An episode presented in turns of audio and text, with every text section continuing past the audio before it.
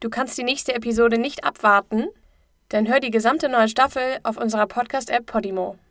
Meld dich jetzt an unter www.podimo.de slash ungelöst mit OE. Die Alcázar-Mädchen Teil 5 Im Januar 1993 schockiert der brutale Mord an drei jungen Mädchen ganz Spanien. Die Angehörigen sind außer sich vor Entsetzen, die Polizei ratlos und die Täter noch auf freiem Fuß. Heute hörst du den fünften Teil der ungelösten Geschichte der Alcázar-Mädchen. Die Leichen der Mädchen werden in einer Grube gefunden, so etwa ein Kilometer weit von der nächsten Straße. Alle drei zeigen Spuren von Folter und Vergewaltigung. Bis jetzt gibt es keinerlei Hinweise auf den Täter. Und während die Suche nach dem Täter die spanischen Medien beschäftigt, werden die Mädchen langsam vergessen. Die Mädchen werden in Alcázar begraben. Zur Erinnerung stellt die Gemeinde auf dem Friedhof eine Skulptur auf. Sie zeigt die Gesichter der drei Mädchen. So wie in ihrem Leben sind die drei Freundinnen auch im Tod unzertrennlich. Das ganze Ausmaß dieser Tragödie wird sich aber erst noch zeigen. Dies ist die Geschichte der Alcázar-Mädchen. In den letzten Folgen habe ich erzählt, wie Antonio Angles, der Hauptverdächtige, nie gefasst wurde. Der zweite Verdächtige, Miguel Ricard, verändert immer wieder seine Aussage. Und zwar auffälligerweise immer im Einklang mit den neuesten Ergebnissen der Ermittlungen. Im Großen und Ganzen ist klar, dass die Polizei keine wirkliche Spur hat. Vielleicht hat sich die Polizei auch einfach einen Sündenbock kreiert. Die Gerichtsverhandlung von Miguel Ricard ist erst im Mai 97. Und das, obwohl er schon längst eine Reihe von Geständnissen abgelegt hat. Er sitzt ganze vier Jahre in Untersuchungshaft. Wie krass ist das eigentlich? Über einen der Hauptgründe für die Verzögerung habe ich schon in der vorherigen Folge gesprochen. DNA-Tests. Mittlerweile ist es allerdings möglich, immer mehr Informationen aus dem Beweismaterial zu ziehen. Dazu gehören die Haare, die an den Körpern der Mädchen gefunden wurden, oder der Teppich, in den sie eingerollt waren. Im dritten Teil dieser Story habe ich erzählt, dass man bei der Autopsie 15 Haare sichergestellt hat. Diese 15 Haare werden auf ihre DNA getestet und mit der von Miguel Ricard und Antonio Angles verglichen. Von beiden Männern hat die Polizei Proben, doch keines der Haare lässt sich ihnen zuordnen.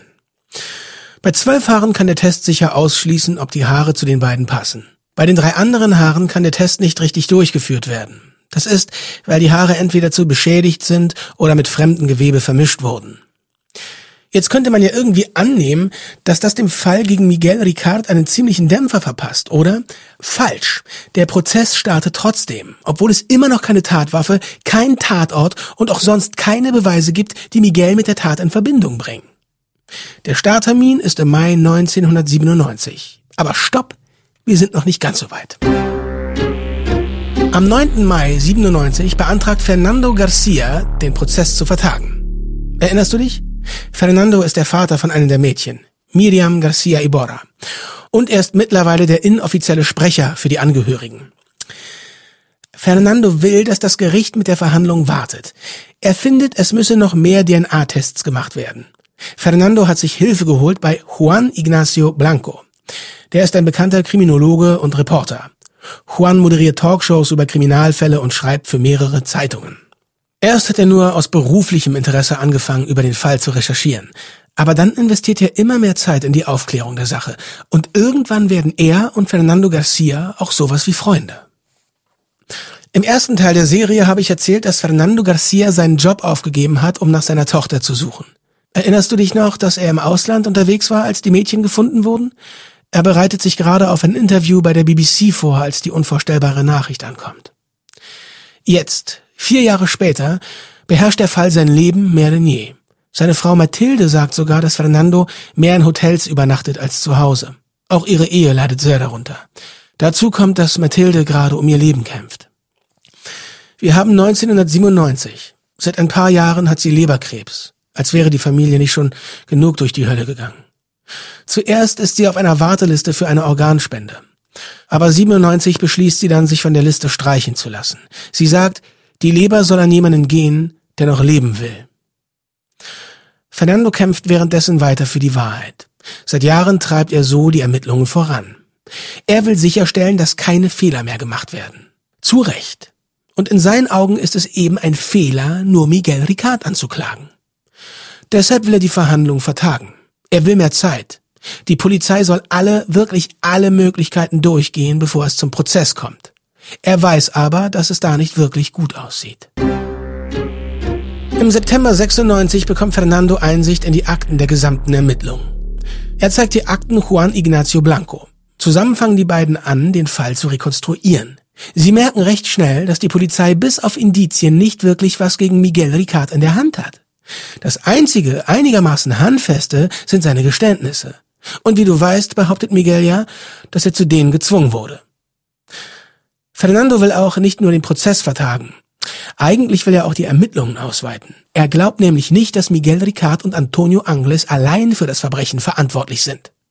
Er glaubt auch nicht, dass sie komplett unschuldig sind. Aber vielleicht sind sie Teil einer größeren Sache. Vielleicht sind sie die Sündenböcke für jemand anderen. Oder haben sie die Mädchen im Auftrag von mächtigen Hintermännern entführt? Auf jeden Fall ist sich Fernando sicher, dass sich die Polizei zu sehr auf Miguel eingeschossen hat. Und er ist sich auch nicht zu schade, um seinen Verdacht laut zu verkünden. Zwischen Januar und Juli 97 tritt Fernando in diversen Fernseh- und Radiosendungen auf. Super oft auch zusammen mit Juan Ignacio Blanco.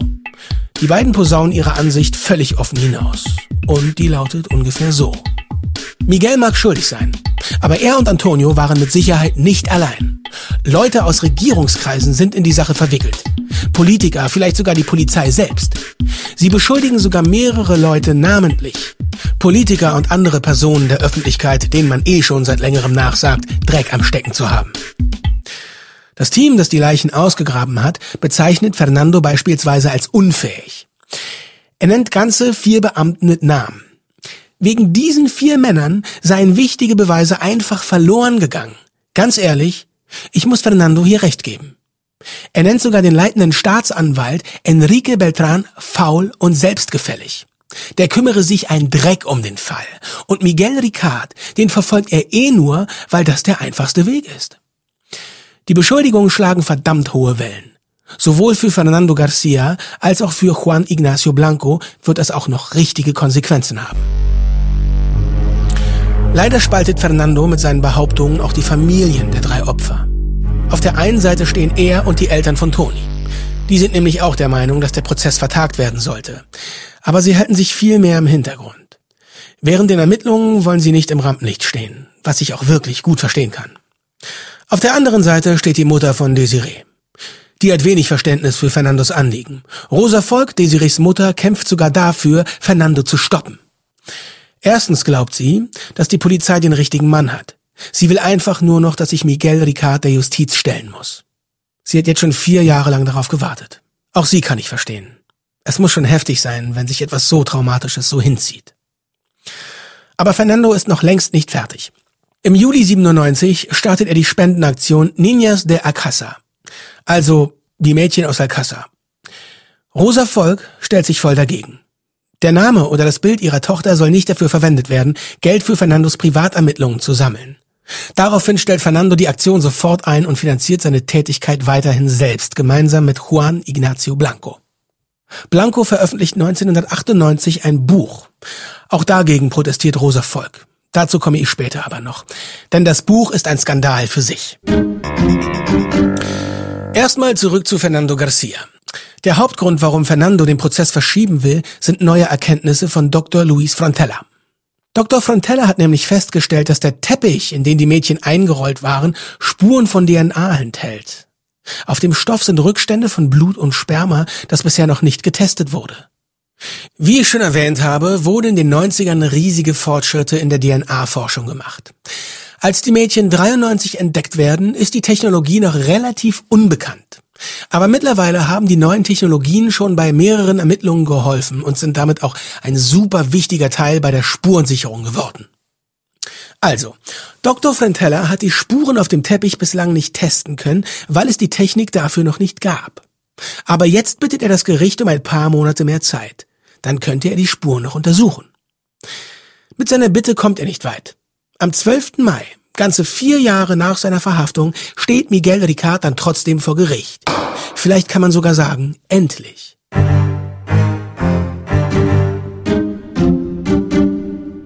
Du erinnerst dich vielleicht, Als Miguel am 28. Januar 93 verhaftet wurde, war er gerade mal 23. Für die Polizei war er ein kleines Würstchen. Ein paar Mal wurde er wegen Autodiebstahl verhaftet. Zweimal wanderte er für eine Woche ins Gefängnis, halt ein Kleinkrimineller. Mittlerweile ist er 28. Seine jungen Jahre verbringt er damit, in einer Zelle zu sitzen und auf seinen Prozess zu warten. Miguel bewahrt während seiner Untersuchungshaft einen kühlen Kopf. Ich kann mir echt nicht vorstellen, wie es sein muss, vier Jahre lang in U-Haft zu sitzen, nicht zu wissen, wie lange man noch warten muss. Aber die Leute rund um Miguel sagen, er sei immer freundlich. Er hält sich aus Zoff und Schlägereien raus. In der letzten Episode habe ich ja erzählt, dass Dr. Francisco Ross Plaza ein Gutachten über seine mentale Verfassung ausgestellt hat. In diesem Gutachten beschreibt ihn Dr. Ross als ängstlich. Diese zurückhaltende Art wird im Prozess auch noch gegen Miguel verwendet. Der Richter im Prozess heißt Mariano Tomás Benitez. Er ist ein erfahrener Richter, der schon seit den 70ern wichtige Verhandlungen leitet. Der Staatsanwalt ist der Meinung, dass Miguel der Komplize vom Haupttäter Antonio Angles ist. Miguels passiver Charakter und die zahlreichen Geständnisse sieht er da als ein perfektes Indiz. Außerdem hätte er auch noch in seinen Geständnissen immer wieder betont, dass er zu viel Angst hatte, um Antonio zu widersprechen. Und auch sein Verhalten in den letzten Jahren hat gezeigt, dass er sehr gut Befehle befolgt. Die Staatsanwaltschaft stochert dann noch in Miguels Vergangenheit. Zum Beispiel sein schwieriges Verhältnis mit seinem Vater, die Mutter, die so früh gestorben ist, die vielen Umzüge, seine Drogenprobleme und, und, und. Die ganzen Sachen werden vor Gericht gegen Miguel verwendet. Auf der anderen Seite haben wir Miguels Verteidigung. Nach seiner Festnahme bekommt Miguel direkt eine Pflichtverteidigerin. Aber schon einen Tag später übernimmt Vicente Sanchez Ridaura seinen Fall. Und am Tag darauf wechselt seine Verteidigung sogar nochmal. Sein neuer Anwalt heißt Joaquin Comins Teo. Der bleibt es dann auch für ungefähr ein Jahr. Für die häufigen Wechsel konnte ich keinen wirklichen Grund finden. Trotzdem sehr interessant finde ich, dass die drei Anwälte jeweils bei seinen Geständnissen dabei waren. Dazu kommt auch noch, dass Miguel die erste Anwältin einfach zugeteilt bekommt. Und das, obwohl Miguel schriftlich erklärt hat, dass er gar keinen Anwalt will. Am 23. November 93 beantragt Miguel einen neuen Anwalt. Als Grund gibt er mangelndes Vertrauen an. Ein Jahr darauf, im November 94, stellt er denselben Antrag nochmal. Diesmal findet er, dass sein Anwalt nicht erfahren genug ist, um ihn zu vertreten. Das Gericht genehmigt seinen Antrag sogar. Auch weil im spanischen Gesetz steht, dass ein Anwalt mindestens fünf Jahre Kriminalerfahrung haben muss, um einen Klienten zu vertreten, dem sechs oder mehr Jahre Knast drohen. Während der nächsten Jahre geht das Kommen und Gehen seiner Verteidiger munter weiter. Im Ganzen sind es sieben Anwälte, meistens aus Vertrauensgründen oder wegen mangelnder Erfahrung. Sein endgültiger Anwalt wird am 7. Januar 97 einberufen. Sein Name ist Manuel López Almanza. Seit der Entdeckung der Leichen sind jetzt schon vier Jahre vergangen und Manuel Lopez bleiben gerade mal vier Monate, um sich auf einen der größten Prozesse der spanischen Geschichte vorzubereiten. Für den Fall, dass er auch noch zurücktritt, gibt sogar einen Ersatzanwalt. Diesmal bleibt Miguels Anwalt. Allerdings hat er kaum noch Zeit, sich auf den Prozess richtig vorzubereiten. In den vier Monaten, die ihm bis zum Start der Verhandlung bleiben, muss er, halte ich fest, 8000 Seiten Akten abarbeiten. Zahllose Expertenberichte, Miguels Geständnisse, Berge von Zeugenaussagen und Polizeiberichten. Die Verhandlung selbst dauert fast drei Monate. Sie tagt während 14 Tagen im Mai, 15 Tagen im Juni und 20 Tagen im Juli. Miguels Verteidiger versucht es so gut es geht, die Lücken in der Anklage aufzuspüren. Erstmal hat die Strafverfolgung gar keine Sachbeweise, dass Miguel Ricard überhaupt an der Tat beteiligt war. Auch die Theorie, dass Miguel auf Antonios Befehle gehandelt hat, ist eher fragwürdig. Schließlich lässt sich ja nicht mal beweisen, dass Antonio mit dabei war. Seit März 92 gilt er immerhin als verschollen. Allein das war ja schon acht Monate, bevor die Mädchen überhaupt entführt wurden. Miguels Verteidiger hat gründlich an Alternativen gefeilt, und zwar paar Tage nachdem die Mädchen aus Alcázar verschwanden, wurde eine Gruppe Männer aus Sia verdächtigt. Sia liegt ein paar Kilometer östlich von Alcázar. Es gibt Berichte aus dieser Zeit. In diesen Berichten wird eine Gruppe älterer Männer aus dieser Stadt beschuldigt. In einem Zeitungsartikel steht, dass an dem Tag, als die Leichen der Mädchen entdeckt wurden, ein 40-jähriger Mann wegen Mordverdachts verhaftet wurde. Die Polizei bestätigt das Gerücht schon mal nicht. Und als Miguel am nächsten Tag ein Geständnis ablegt, wird die Geschichte einfach vergessen. Aber in dem Zeitungsartikel steht auch, dass der 40-jährige Mann die Namen von fünf anderen ausgeplaudert hat. Irgendwie klingt das doch zu spezifisch, um einfach nur ein Gerücht zu sein, oder nicht? Naja, der Verteidiger unterstreicht noch einmal, dass der einzige Hinweis, der Miguel und Antonio mit der Tat verbindet, das Arztschreiben mit Enrique Angles Namen drauf ist.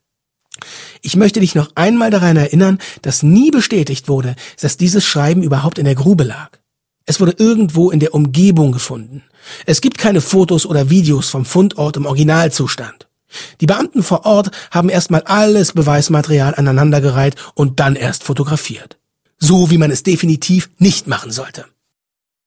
Der Verteidiger hat noch einen ziemlich guten Punkt. Und zwar, dass ein Blatt Papier niemals so lange am selben Ort liegen bleibt. Der Wind hätte es auf jeden Fall längst weggeweht. Es haben sogar Leute Experimente gemacht, um diese Theorie zu überprüfen.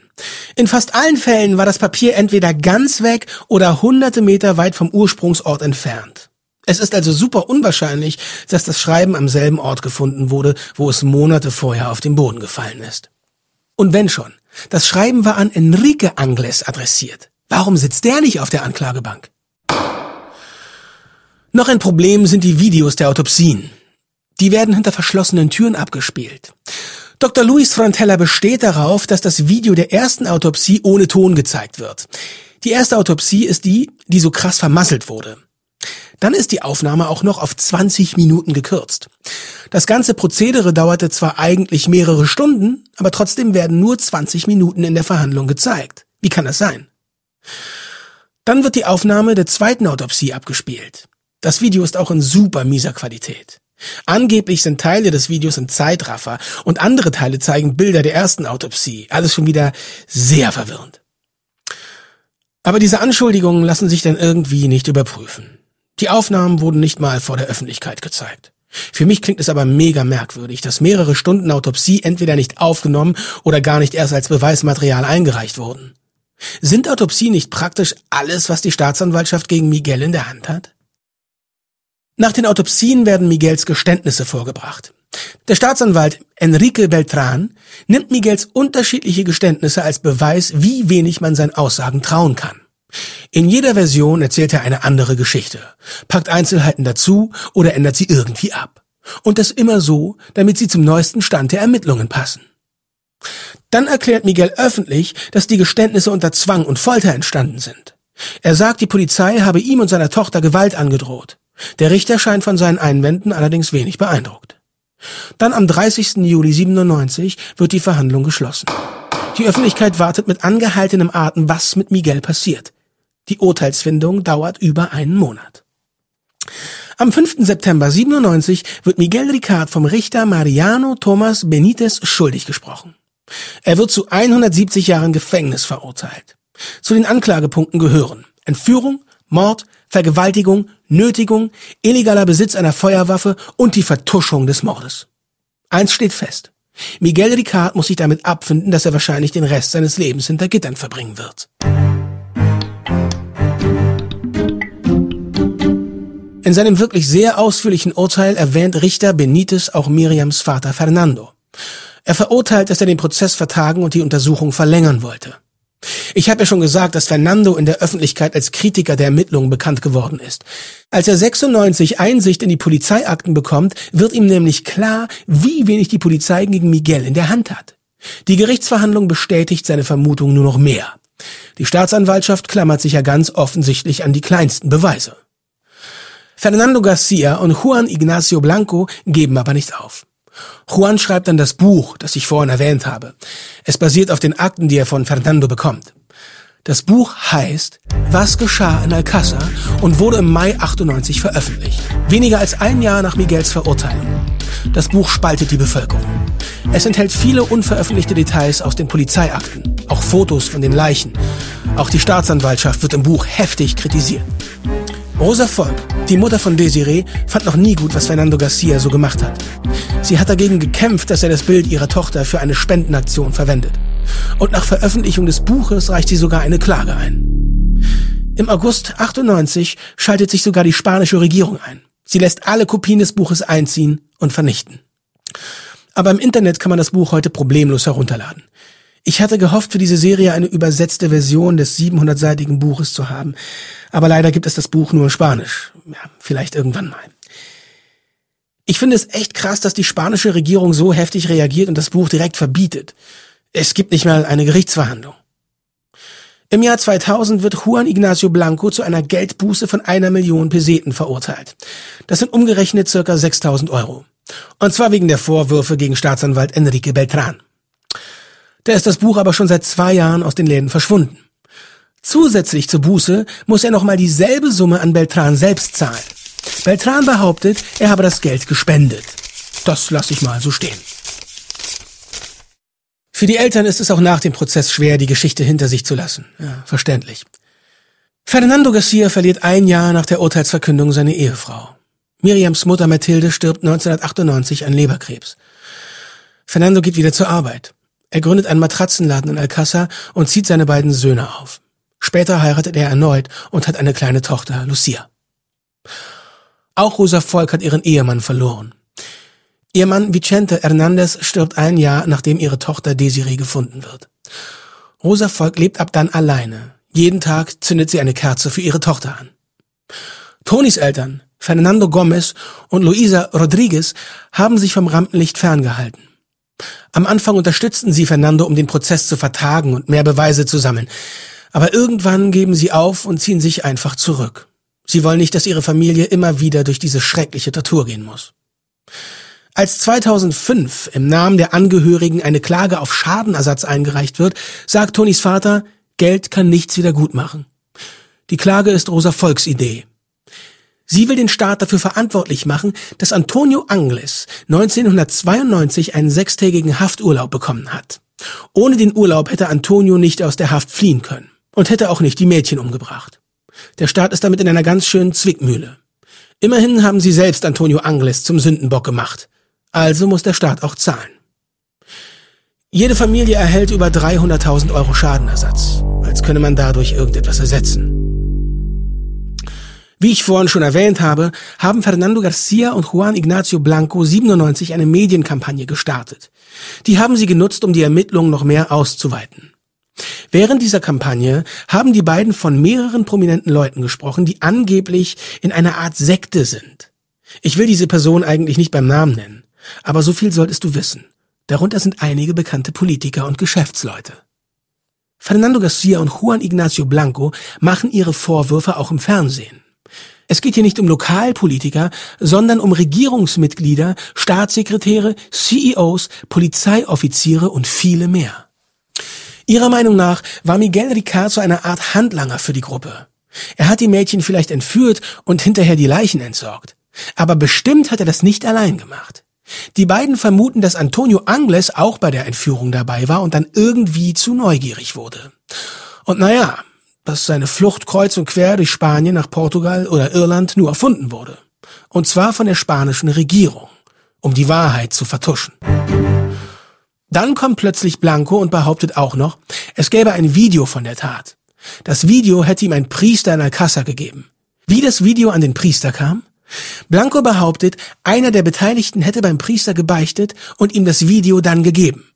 Das Ganze behauptet Blanco 1999. Zur gleichen Zeit bekommen die spanischen Zeitungen einen Brief, in dem steht, dass die Gerichtsverhandlung ein großer Schwindel war.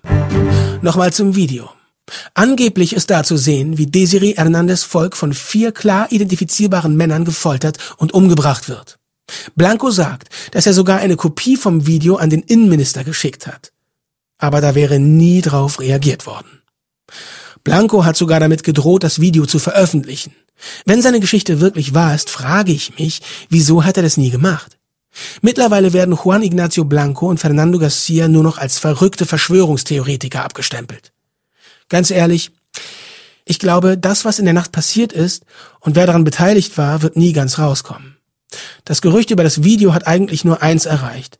Und zwar die Theorie bestärkt, dass es eine Verschwörung rund um den Mord an den drei Mädchen von Alcázar gibt. Die zwei geben einfach nicht auf. Im Juni 2009 stecken Juan Ignacio Blanco und Fernando Garcia wieder in Schwierigkeiten. Die beiden treten in einer TV-Dokumentation über den Prozess gegen Miguel Ricard auf. In der Doku werfen sie dem Staatsanwalt Enrique Beltran vor, dass er sich mit seinen Vorgesetzten verschworen hat, um den Fall zu begraben. Außerdem kritisieren sie, dass die Strafverfolgung praktisch nur auf Miguel Ricard ausgerichtet war. Also, dass einfach keine anderen Möglichkeiten in Erwägung gezogen wurden. Das stimmt ja irgendwie auch. Trotzdem muss Fernando Garcia für seine Aussagen, halte ich fest, 300.000 Euro Schadenersatz zahlen. Davon bekommen vier Polizisten, vier Gerichtsmediziner und Enrique Beltran selbst jeweils 30.000 Euro. Und obendrauf kommen noch die Verhandlungskosten. Aber Juan Ignacio Garcia trifft es noch härter. Weil er seine Theorien über die Korruption in der Staatsanwaltschaft veröffentlicht hat, also richtig publiziert hat, muss er nicht nur die gleiche Geldstrafe wie Fernando zahlen, sondern auch noch für zwei Jahre in den Knast. Die Strafverfolgung hat zuerst 16 Jahre für beide beantragt. Leicht übertrieben, könnte man meinen. Auf jeden Fall hat dieses Urteil die Verschwörungstheorien rund um den Fall nur noch mehr bestärkt. Ist ja auch klar. Die einzigen, die sich getraut haben, Polizei und Staatsanwaltschaft zu kritisieren, bekommen heftige Geld- und Gefängnisstrafen. Zufall? Viele sehen das als zynisches Statement der spanischen Regierung. So quasi, wer die offizielle Version der Geschehnisse kritisiert, dem droht das gleiche Schicksal. Aber Juan Ignacio Blanco hat sich bis heute nicht kleinkriegen lassen. Trotz seiner Gefängnisstrafe macht der Kriminologe weiter. Er hat sogar eine Webseite mit einem Archiv über allerlei kriminelle Aktivitäten. Vielleicht hast du sogar schon davon gehört. Die Webseite heißt Murdererpedia. Sie ist ein Archiv von Bildern, Artikeln und Informationen über Mörder auf der ganzen Welt. Auch interessant ist, dass Blanco daran festhält, dass er ein Video hat, auf dem der Mord an Desiree zu sehen ist. Er sagt, er macht keine leeren Drohungen. Das Video sei ein Wendepunkt in seinem Leben gewesen und habe ihn für immer verändert. Er will das Video veröffentlichen und so die spanische Regierung dazu zwingen, etwas zu machen. Aber anscheinend weiß er nicht, wie er das tun kann. Ich denke, es wird sich noch zeigen, ob die Arbeit von Juan Ignacio Blanco und Fernando Garcia jemals Früchte trägt. Sie haben beide so viel investiert, um die Wahrheit über den Mord herauszufinden. Gebracht hat es ihnen vor allem zwei Dinge. Sport und eine Menge Kosten. Aber die Geschichte ist noch nicht zu Ende. 2013 gab es nämlich neue Entwicklungen. Die bedeutendste davon ist die Entlassung von Miguel Ricard.